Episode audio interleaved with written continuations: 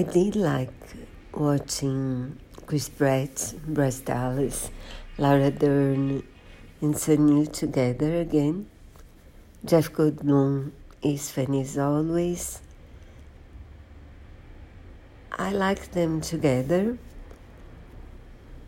I like to see the dinosaurs in 3D.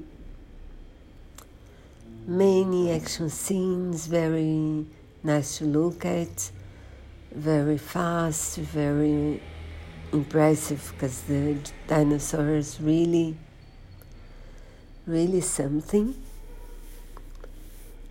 But you know, the screenplay is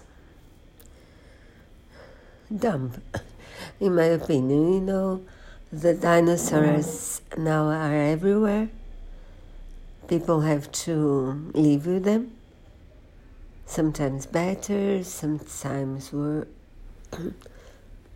sometimes badly. Anyway, they are here to stay. And there is this big enterprise that's is focused on protecting humans, protecting the dinosaurs, doing the best for everybody, but in see they have a hidden agenda.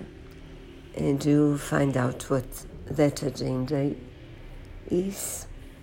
So, you know, I don't recommend it because I do think the story is completely dumb